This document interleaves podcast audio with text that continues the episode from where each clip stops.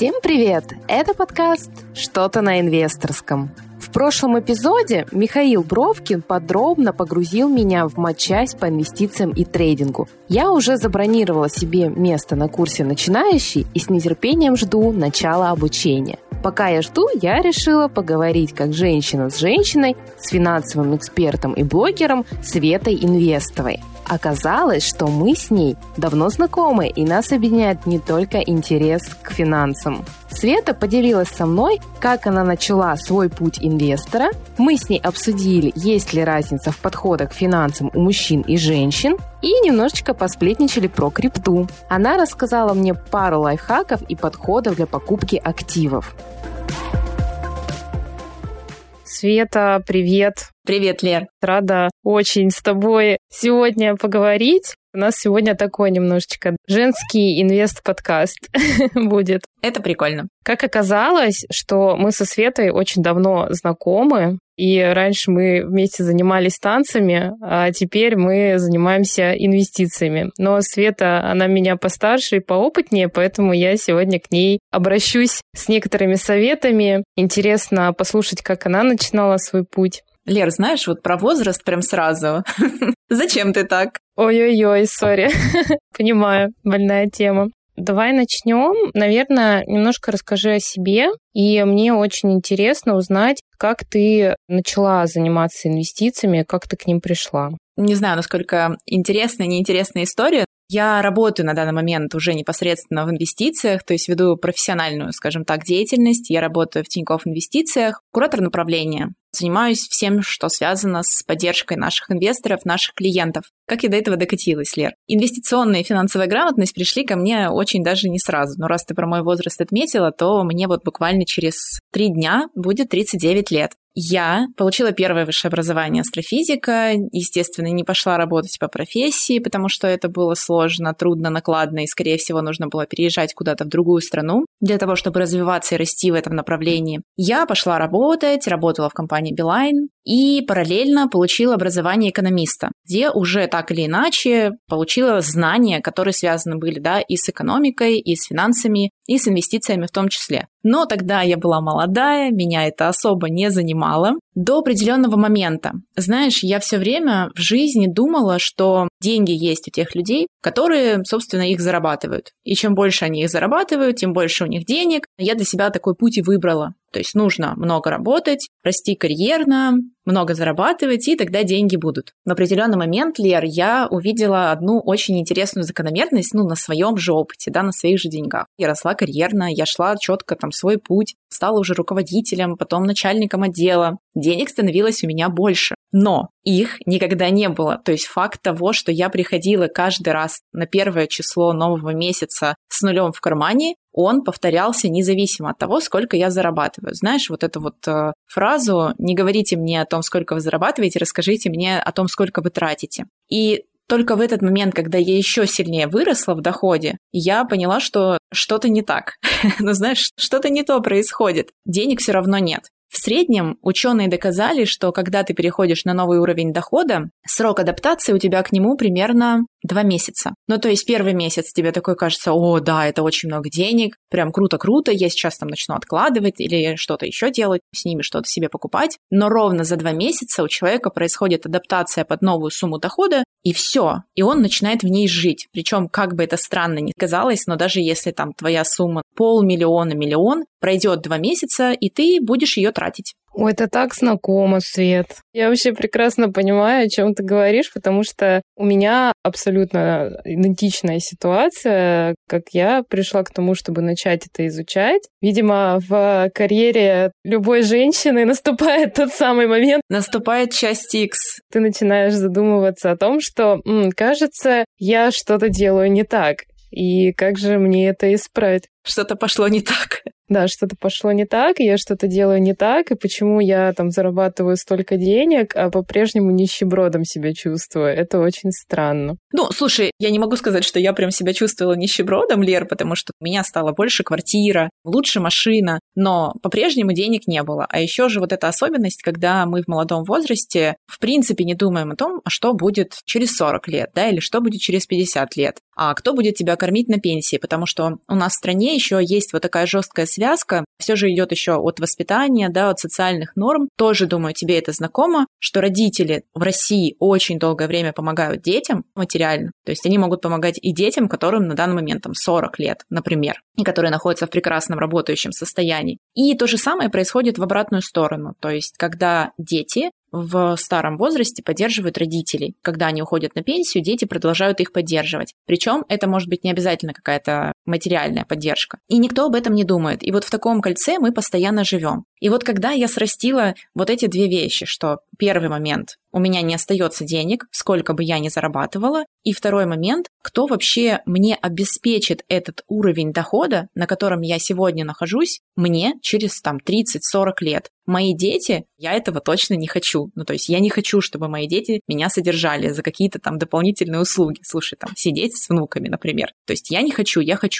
во взрослом возрасте оставаться свободной, путешествовать, да, как это нам показывают э, в разных других странах, что пенсионеры путешествуют. И я начала копать вглубь. То есть мне на тот момент было, наверное, где-то 30-31 год, у меня уже был первый ребенок, и я начала погружаться в эту историю, то есть с чего все начинают. Самое простое, что нужно откладывать какой-то процент от дохода, там, неважно куда. Потом я начала изучать инструменты, а куда откладывать. То есть начинала с вкладов, естественно, как и, ну, наверное, все начинающие. Потом показалось, что вклады не сильно интересно, а в инвестициях я, ну, хоть что-то базово понимаю. Я пошла учиться, Лер, на курсы в высшей школе экономики. Мне очень повезло, мне достались офигенные просто преподаватели, инвесторы. Кстати, заметка, все они мужчины были, это было там сколько, 8 лет назад, наверное. И я так втянулась, начала инвестировать понемногу, начала разбираться. Вот так тянется эта история. А в итоге пришла работать еще и, скажем так, в инвестиции, чтобы полностью совместить хобби, интерес, да, и профессию.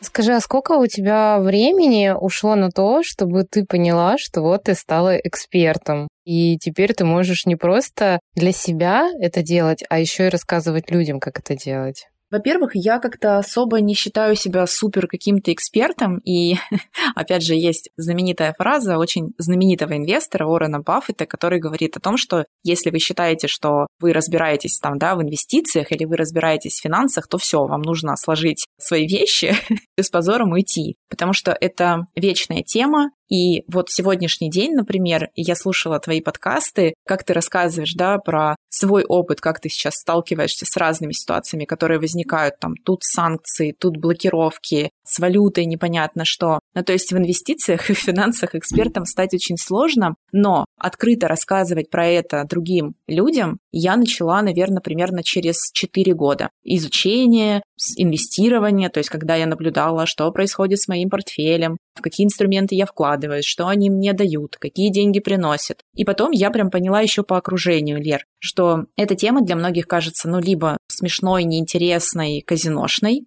очень странно, но и по сей день я сталкиваюсь с людьми, которые именно так и считают. И второй момент – это то, что все-таки наш социум, он больше заточен под то, что деньги – это типа про мужчин. Тоже не знаю, какое твое мнение на этот счет. И мне стало прям обидно, потому что женщин в инвестициях действительно очень мало. То есть есть официальная статистика, которая говорит о том, что, например, в России на 2020 год инвестировало всего 15% женщин от всех инвестирующих людей понимаешь, да, то есть нет, всех женщин России, а если взять вообще женское население России, то, ну, наверное, инвестирует примерно там 5% от всех женщин. То есть женщин как-то всегда ограждали, да, от э, этой истории, деньги это про мужчину, а про женщину как бы нет. Стало обидно, Лера, я начала открыто рассказывать про это. Ты знаешь, я сейчас заметила такой тренд, и вот я, например, смотрю по аналитике и прослушиванию моего подкаста, у меня как-то 50 на 50, и даже женщин чуть-чуть больше интересующихся темой изучения финансов, чем мужчин. Возможно, это еще связано с тем, что я сама женщина. Да, Лер, скорее всего, так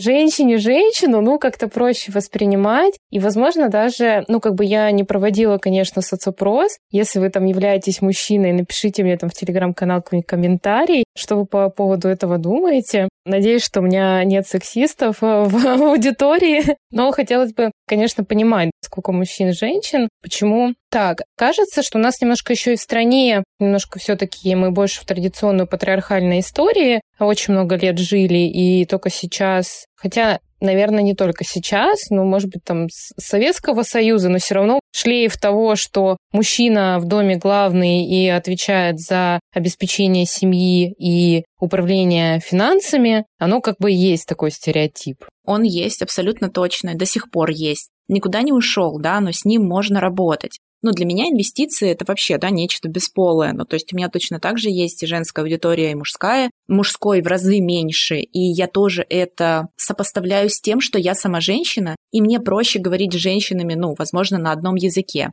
Сейчас будет инсайдерская информация, да, в инвестициях женщины и мужчины, правда, себя ведут по-разному. Ну, то есть я же вижу это на основе аналитики, да, которая у нас там ежедневно поступает. Мужчины совершают больше сделок, они более агрессивные инвесторы. И мужчины работают всегда больше на победу, на прибыль. Им важно, что, ага, я тут не заработал, я быстро продал. То есть у женщин абсолютно иная стратегия. Женщина пассивно инвестирует регулярно и не делает каких-то, знаешь, супер скоропалительных решений. То есть она, если видит, ну, я сейчас и про себя в том числе говорю, что если я выбирала актив, какую-то акцию, например, да, или облигацию, и сейчас вот в моменте с ней что-то не так, но я же ее выбирала словно год назад, потому что этому способствовали какие-то причины, в моменте может на фондовом рынке происходить все, что угодно. Я это тоже прекрасно понимаю, так как давно инвестирую и попадала уже в разные кризисы фондового рынка. А мужчины склонны вот больше к импульсу, то есть так, ладно, я тут сейчас продам в убыток, но я сейчас быстренько куда-нибудь переложусь, там где-то заработаю больше, чем я потерял. Вот женщины так редко делают. То есть мы более пассивные инвесторы, мы просто системно инвестируем. И тоже интересное исследование читала примерно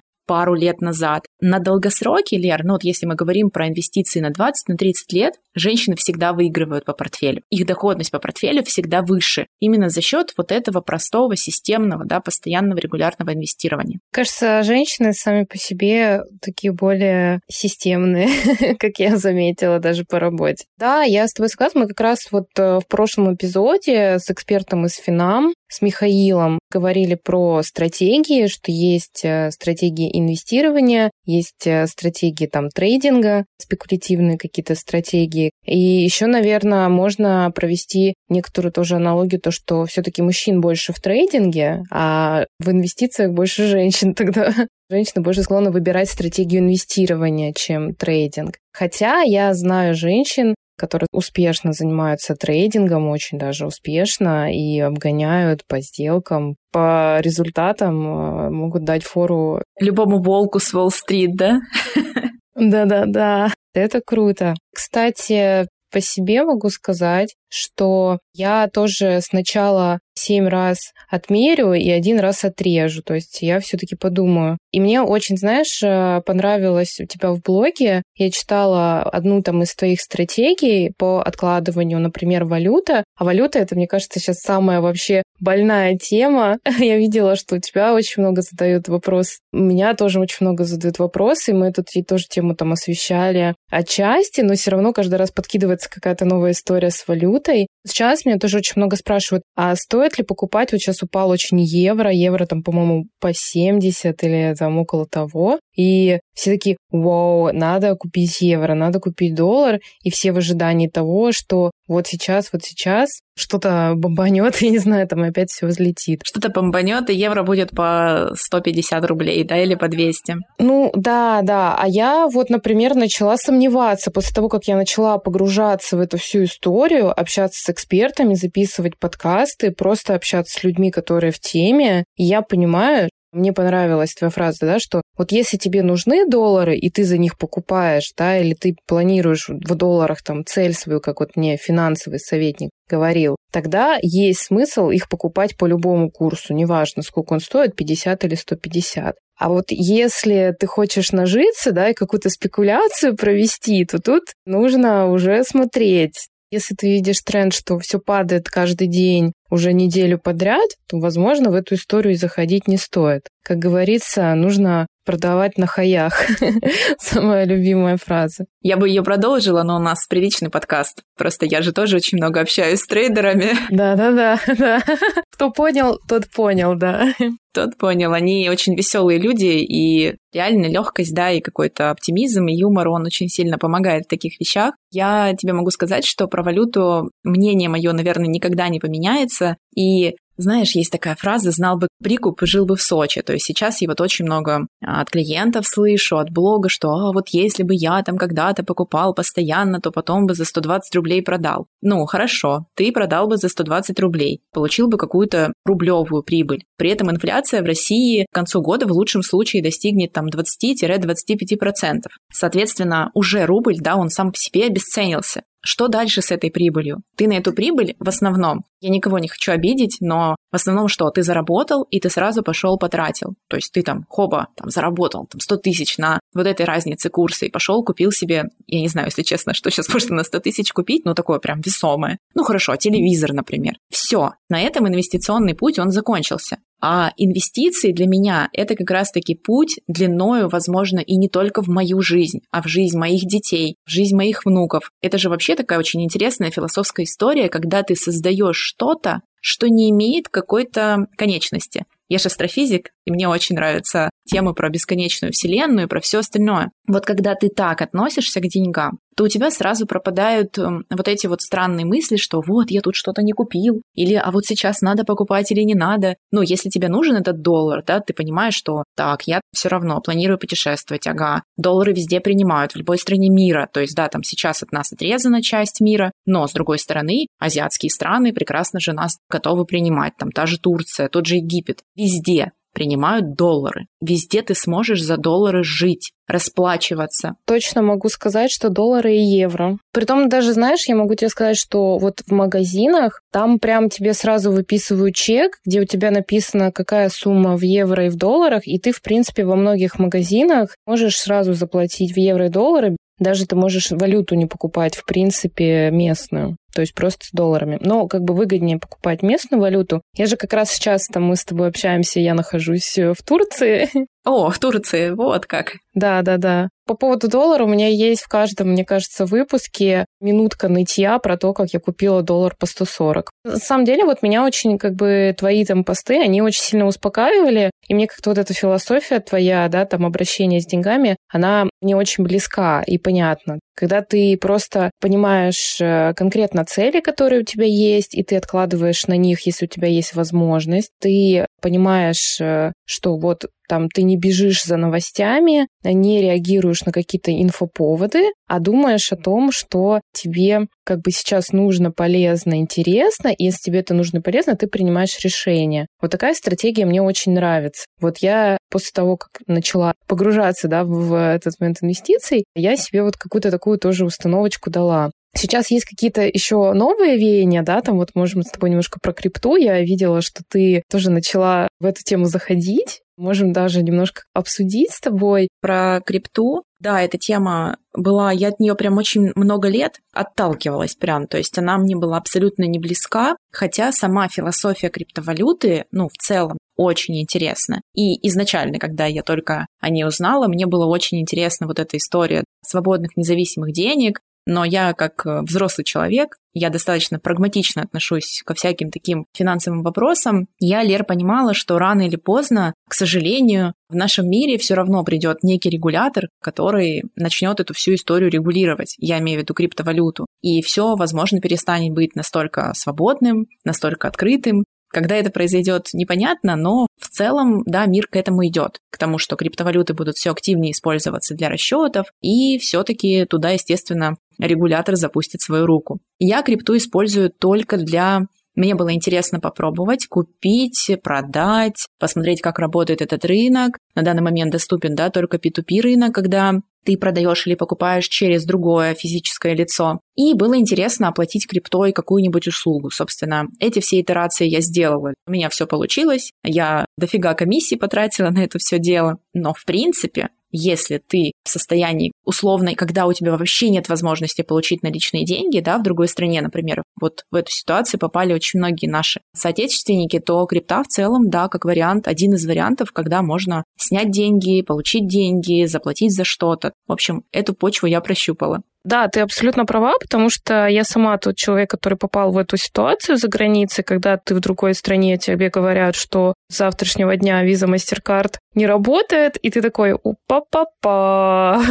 У нас очень много ребят. Самые насущные темы — это способы, как э, вообще вывести деньги. И крипта, я тебе могу сказать, это не самый приятный и удобный способ вывода денег, но вполне рабочий и возможный. Там есть свои приколы, что это всегда риск, стресс. Но я могу сказать, что вот я, например, в Грузии и в Турции я видела прям официальные обменники. То есть есть прям офисы, такие криптоофисы, как такие мини-банки, куда ты приходишь, там стоят терминалы, и ты можешь на карту с карты завести, вывести. Есть уже по миру прям полу такие уже официальные сервисы, которые ты можешь использовать. О, слушай, это очень круто. Но я знаю, что вот, например, на Филиппинах криптой уже можно просто в принципе платить в ресторанах, в магазинах. То есть они официально разрешили крипту как валюту. В целом, я думаю, кстати, что Азия в эту сторону будет идти гораздо быстрее, чем, ну, такой западный мир, я имею в виду Европу, Америку. Здесь азиаты, конечно, могут всех переплюнуть.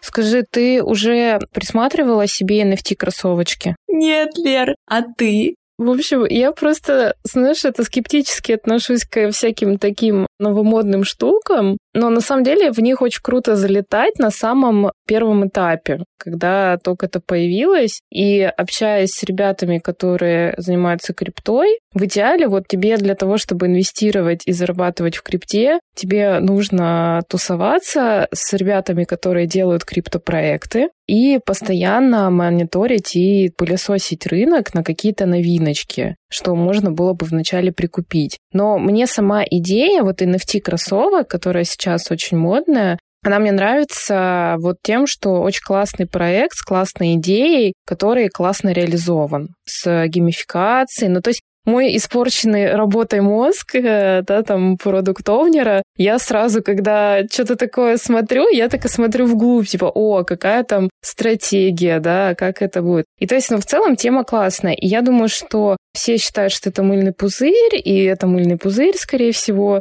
но мне бы было бы очень интересно попробовать. Я такие штуки люблю очень пробовать. Не сказать, что это прям какая-то, знаешь, такая инвестиция, стратегия или часть стратегии, но это скорее вот больше как игрушка, поиграться, посмотреть, какую-то такую штучку типа сделать. И мне очень бы хотелось бы погрузиться в nft -шки. Эта тема, ну, я тоже консерватор, абсолютный причем, пока что. Но мне тоже интересно наблюдать за этими темами, возможно, со стороны, понимаю твое желание, но знаешь, как я всегда про это думаю? У меня есть, например, какие-то акции, да, в которые бы я хотела зайти. Они тоже там сверхрисковые, например, но мне интересны там какие-то истории, какие-то компании, которые ну, как мне кажется, там имеют место быть через какое-то количество времени, очень успешными. Но я, знаешь, всегда, когда об этом думаю, я думаю о том, что для того, чтобы спекулировать на чем-то, да, или проверять вот такого рода эксперименты, ты должен абсолютно четко не бояться потерять эту часть денег. Ну, то есть ты покупаешь эти кроссовочки, или ты покупаешь акции какой-то компании, и ты такой, все, здесь либо пан, либо пропал.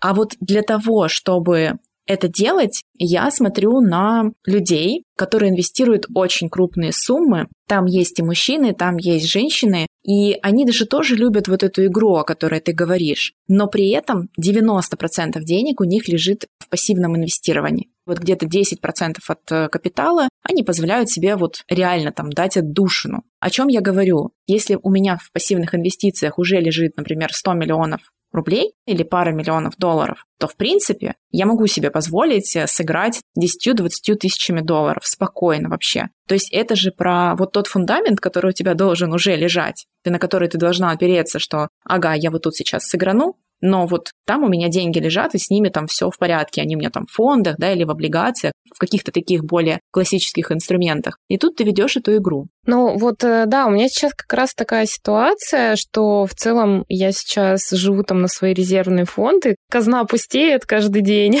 Я готова вот в такие вещи заходить только когда я буду понимать, что у меня все окей с резервным фондом, и он у меня пополнен, казна есть. Бюджет сформирован все окей, типа у меня есть в моей идеальной картине мира, учитывая там, что я путешествую и все прочее, то это 12 э, затрат как минимум должно быть. Сейчас у меня еще, да, там вопросы с подсчетами затрат, но это другая, да, там история. А второй момент — это тоже заработок, то есть э, у меня есть вот цели, какие-то цели по здоровью, например, там полечить зубы. Вот сейчас я в Турции, мы тут нашли какую-то недорогую стоматологию. Я думаю, может быть, я успею до нее сбегать, пока здесь.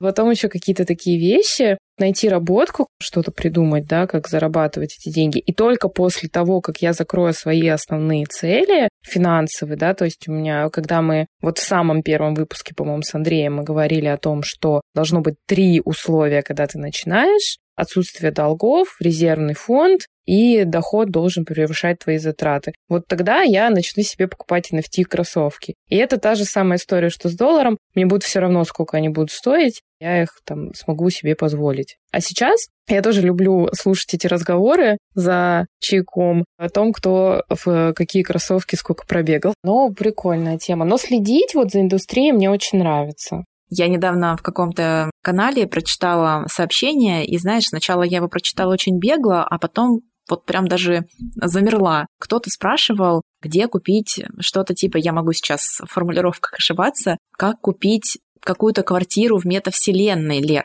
недвижимость метавселенной, ну, поняла, да, то есть недвижимость в каком-то вообще виртуальном мире. Чтобы ходить в ней в своих кроссовках? Да, да, я прям долго смотрела это сообщение и думала о том, куда это все вообще идет. Поэтому вот какие-то такие есть веяния, в которые очень хочется залететь. То есть как бы это какая-то такая история, как 20-30 э, лет назад это был Apple Google, когда там Google только начинался, и люди, которые туда зашли, поверили в эту историю, что это будет, и вот выросло, да. И хочется вот найти какие-то такие идеи и такие моменты, на перспективу даже там 20-30 лет, которые потом вырастут, и ты такой скажешь своим внукам, какая я молодец, что я вот разглядела в этом какой-то потенциал. Вот то, о чем ты говоришь, именно для этого портфель его и диверсифицируют, потому что реально же доказано, что либо ты выбираешь, ну, совсем пассивную какую-то стратегию, когда ты инвестируешь, например, только в фонды. Только фонды, которые внутри себя там что-то инвестируют. И, соответственно, ты выходишь на определенный доход там за 20-30 лет, да, твой капитал отрастает. Либо есть стратегия, когда ты составляешь портфель сам. Это более рисковая стратегия, когда ты очень сильно выбираешь разные активы, и через 20 лет, скорее всего, Лер, из этих активов, вот то, что ты говоришь про Apple и Google, вырастет колоссально только несколько активов. Остальные либо останутся на том же месте, либо, ну, вообще, возможно, будут в убыток. Но за счет вот этого роста определенных активов, то есть ты в целом по портфелю будешь получать плюс. Это кропотливая работа, скажу я тебе. Это прям нужны и деньги, и знания. Я понимаю, поэтому я к ней максимально готовлюсь. Слушай, ну у тебя все получится на самом деле, потому что мне реально было очень приятно слушать все выпуски. Даже чувствуется, в общем, как ты растешь в этой теме, как ты развиваешься. С учетом твоей молодости, так вообще. У тебя все, все, все впереди. Пройдет года 3-4, мы с тобой сделаем совместный курс по инвестициям в крипту.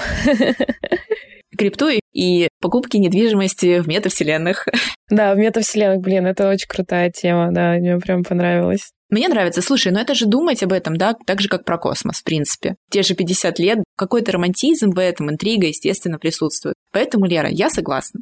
Ты знаешь, как есть э, тема договориться, пожениться. Если никого не найдешь, мы такие, сделать вместе курс по крипте. Если не найдем кого-то раньше, чтобы его сделать. Если не сделаем сами. Вообще, да, это очень круто. И, кстати, тоже там по теме гендерного равенства, неравенства и кто присутствует, Тут скорее даже, наверное, не гендерное, а если раньше в крипте были в основном люди, которые создавали эту крипту, то есть это IT-специалисты и так далее, то сейчас уже и домохозяйки, скажем так, могут освоить. Но тут, кстати, ты вот, знаешь же, есть такая фраза про домохозяек, что если в инвестиции начали заходить домохозяйки, то значит сейчас будет кризис. Фондовому рынку конец. Эта фраза очень знаменитая. Ее еще, я не помню про какого инвестора, рассказывают, когда слуга очистил ботинки и начал спрашивать у него про акции. И тогда он понял, что, ну, типа, все, надо из фондового рынка уходить. Но история на самом деле не такая. Заходят простые люди с небольшими доходами в инвестиции. Это абсолютно не значит, что фондовому рынку что-то ждет, что это предрекает какой-то кризис. И история была на самом деле исковеркана. И вот этот инвестор, он не вышел с своих акций, то есть он продолжал инвестировать, ничего такого в этом нет. И, кстати, про инвестиции могу тебе сказать, что сейчас в целом в мире тренд идет на микроинвестирование. Например, очень хорошо можно посмотреть по микроинвестированию, которое двигается в Индии. Я думаю, что ты понимаешь, да, что в Индии очень большая часть крайне бедного населения. И там фонды создают специальные вот такие вот микроинвестиции, то есть когда там, ну, условно, ты можешь начать инвестировать один цент. Если раньше, чтобы купить ценные бумаги, тебе нужен был уже капитал, то есть ты должен был прийти на фондовый рынок, у тебя должно было быть уже много денег, то сейчас все больше и больше развивающиеся страны уходят вот в этот тренд микроинвестирования, когда они дают возможность людям с любым доходом начать создавать капитал. И мне эта тема на самом деле очень откликается, потому что вот это тоже такой флер вокруг инвестиций, что у меня сначала должен быть дофига денег, не знаю, для каждого свой какой-то, да, порог. Вот сейчас он прям сильно рушится. Я думаю, что это здорово, и это дает э, реально возможности людям жить, работать и надеяться на светлое будущее. Ну, что-то откладывать, да, инвестировать, опять же, да, когда человек привыкает, ведь все новое, да, но обычно страшно, непонятно, но когда человек на маленьких суммах инвестирует, он привыкает к фондовому рынку, то есть он адаптируется и он смотрит на свои идеи именно на тех деньгах, опять же, повторюсь, которые он не боится потерять, ну, то есть он понимает, что там он тысячу в месяц инвестирует, ну, окей, сгорел сарай, гори и хата, и чем дольше ты инвестируешь, тем ты эту сумму потихонечку повышаешь. Ну, я имею в виду своих доходов. То есть ты чуть-чуть больше начинаешь инвестировать, чуть-чуть больше становишься более уверенным в себе. И это тоже, ну, часть вот такой большой истории, часть такой большой стратегии. Поэтому я, наоборот, когда новички заходят, я им рекомендую начать инвестировать с мизера. Пусть у них на это уйдет год, два, может быть и три, но они посмотрят все это воочию и не будут, знаешь, падать в обморок, когда будут видеть, что индекс Мосбиржи упал на 40%. Ну да, я вот так и начинала. Я начинала с маленьких сумм. Я покупала в основном акции, но я ориентировалась на какую-то такую общую аналитику, наверное. Просто вот я для себя там выделила сумму, там 50 тысяч рублей, на которые я могу и хочу попробовать куда-то положить. И если даже что-то произойдет, мне эти 50 тысяч не будет так жалко, как полмиллиона рублей, например. Поэтому здесь я тоже поддерживаю эту историю. Ну, про 50 тысяч рублей я еще тебе могу сказать, опять же, только из собственного опыта и собственного наблюдения, я вижу больше профит и больше результат, когда ты инвестируешь не разово, ну, то есть вот у тебя есть какая-то сумма, ты не боишься ее потерять, например, 50 тысяч рублей, ты зашла на фондовый рынок и составила свой портфель. И далее ты сидишь и наблюдаешь, допустим, год, что происходит. А скорее всего, особо ничего хорошего может и не происходить. Плюс еще в связи с такими событиями, которые сейчас у нас произошли. А вот инвестировать по 5 тысяч рублей каждый месяц гораздо эффективнее, потому что когда ты инвестируешь маленькими суммами, но постоянно, а вот в такие периоды, которые сейчас происходят, многие инвесторы советуют даже инвестировать не раз в месяц, а два раза в месяц, а может быть и три раза в месяц, поняла, да? То есть вот эту сумму еще меньше дробить и покупать чаще, но таким образом ты заходишь в разные точки стоимости акций и очень хорошо усредняешь свой портфель стратегия или такой лайфхак, который я выбрала и вижу по себе, да, по своему портфелю, что по мне лучше меньше, но регулярней, то есть чаще немножко заходить. Мне кажется, потом, если что, в круговую получается, как бы ты все равно немножечко выигрываешь. Ну, кстати, вот с покупкой доллара, да, такая же стратегия. Я как бы тоже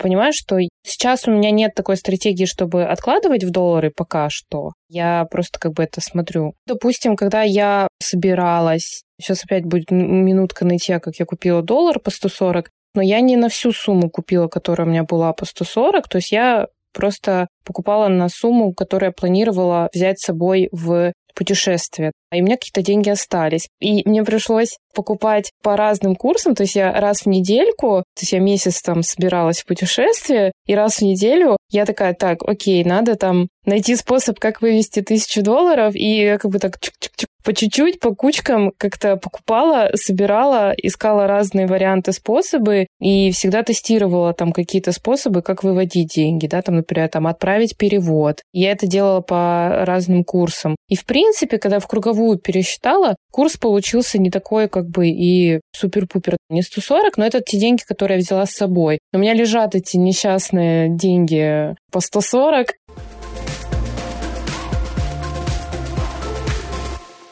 Лер, спасибо, что позвала на свой подкаст. Я прям с интересом наблюдаю теперь за твоими всеми перемещениями и за тем, как ты развиваешься. И как, э, в принципе, ведущая подкаста, потому что мне тоже это интересно, я тоже развиваю свой подкаст. Правда, в соавторстве с другим человеком. Прям круто, что ты растишь свои финансовые знания, открыто ими делишься, и еще это такой прям человеческий опыт, который ты еще даешь людям пощупать. Это очень клево. Я рада стать частью этого. Свет, я тоже очень рада. Мне очень нравится твой блог, э, влог, телеграм-канал. Просто великолепно. Я часто какие-то штучки подрезаю, которые у тебя там вижу. В плане каких-то вот советов, они мне действительно тоже помогают. Поэтому я тебя позвала, чтобы можно было еще и с моими слушателями поделиться этим. Это очень круто. Я обязательно оставлю в описании к эпизоду все ссылки на Свету, где ее можно посмотреть, почитать, послушать. И э, подписывайтесь на Свету и подписывайтесь на мой тоже подкаст.